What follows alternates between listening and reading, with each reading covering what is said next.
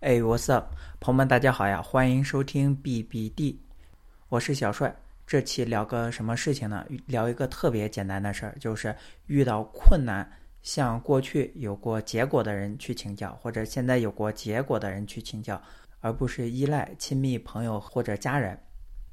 举个例子啊，比方说在感情或者婚姻方面，找你的 role model，他在这方面有过结果，不论她是享受单身的女性。或者说家庭完整、夫妻和谐的女性，她是你的 role model，也就是说她在这方面有过结果，你去请教她，不要言行不一，只是因为她是闺蜜、是妈妈、是爸爸，但是她的现状，啊，感情或者婚姻的结果并非你所喜欢的、所欣赏的，就去听她。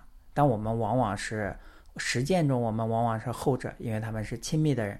再举一个例子，假如你是一个 PM。一个程序员，一个自媒体从业者，比方说 product manager 产品经理，你要去找那种不断能升职的，每年都升职的，并且能够推动项目和团队前进的，然后能带出来明星项目的人，去跟他请教，他有什么办法手段去协调、去沟通，然后去有产品的洞察，或者说你想成为一个更好的程序员，你去找一些大牛，你眼里的大牛 role model 去问。怎么跟别人打交道？呃，怎么把需求理解了？怎么提升自己的技术？比方说，你要是做自媒体短视频，怎么剪视频？怎么搞流量？怎么做口播广告？怎么做私域转化赚钱？去找成功过的人请教。投资也是的，不管地产还是股市，去找有过大的、小的成功经验的人请教。还是说回父母，很多人买房，比方说买房，很多人最先想到请教的、去问的人是父母。殊不知，大多数的父母其实一辈子他也就买一回房，并且他也不在你的城市，经验完全不具备参考意义。可能你去找那些每年去买一两套的人，并且在你所处的本地有经验的人，这样会更好。那么，我们为什么会有阻碍，或者说我们为什么我们会陷入这个陷阱里面呢？第一个，有些人脸大，我们容忍了；他脸大，但是我们容忍了。比方说，作为一个男生，你老爸老是想教你婚姻怎么经营，但是你看他现状嘛，婚姻很烂，你不喜欢他如何对待妈妈，你不喜欢他婚姻现在的状态，那就不要听他。比如有些闺蜜，她总喜欢给人出主意，怎么经营感情啊，怎么这个育男朋友之术啊啥的，但是她自己的现状显然也很不好，那就不要听，不要因为对方主动 offer 就勉为其难的接受。听有过结果的人，你钦佩的人，你生活中的一些小榜样的人的建议。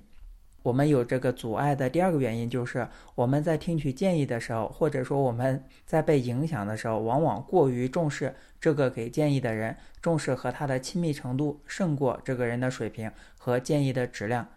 很明显的一个例子就是高考填志愿。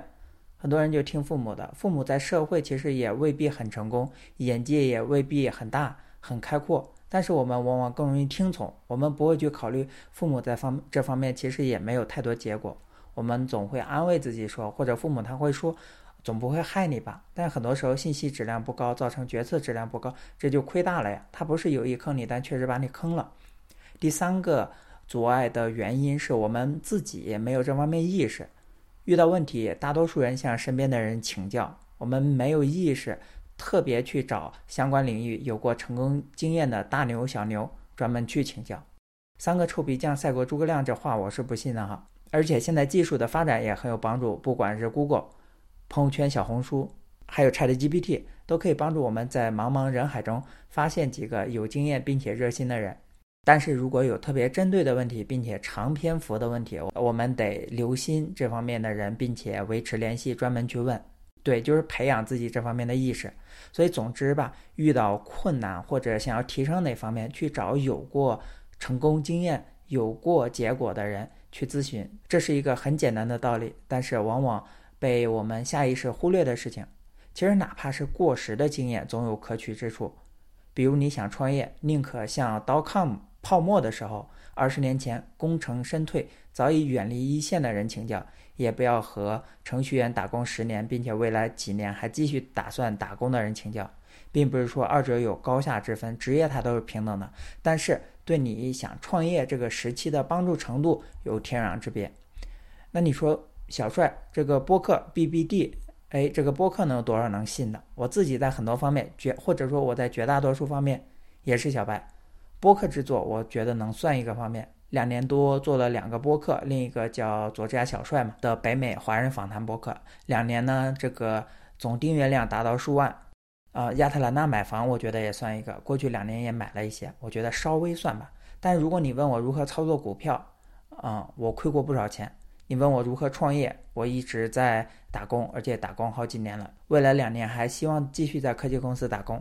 你问我 TikTok、抖音如何增长订阅，我也没有取得过成果。总之就是这个意思，大家多积累线上线下的贵人，平时多留心，多唠闲嗑，多唠闲嗑。呃，最后吧，就是欢迎订阅 BBD by Good Asset，Borrow Cheap，OPM，Hold Long to Die，订阅我，财富自由一起走。喜欢的话，也特别希望能帮这个节目写个 review，在 Apple Podcast 或者在 Spotify 上面，向更多的人介绍这个播客。也欢迎给生活中的朋友推荐，如果觉得有帮助的话，朋友们下期再见。下期啥时候更新我也不知道，就看灵感啥时候来。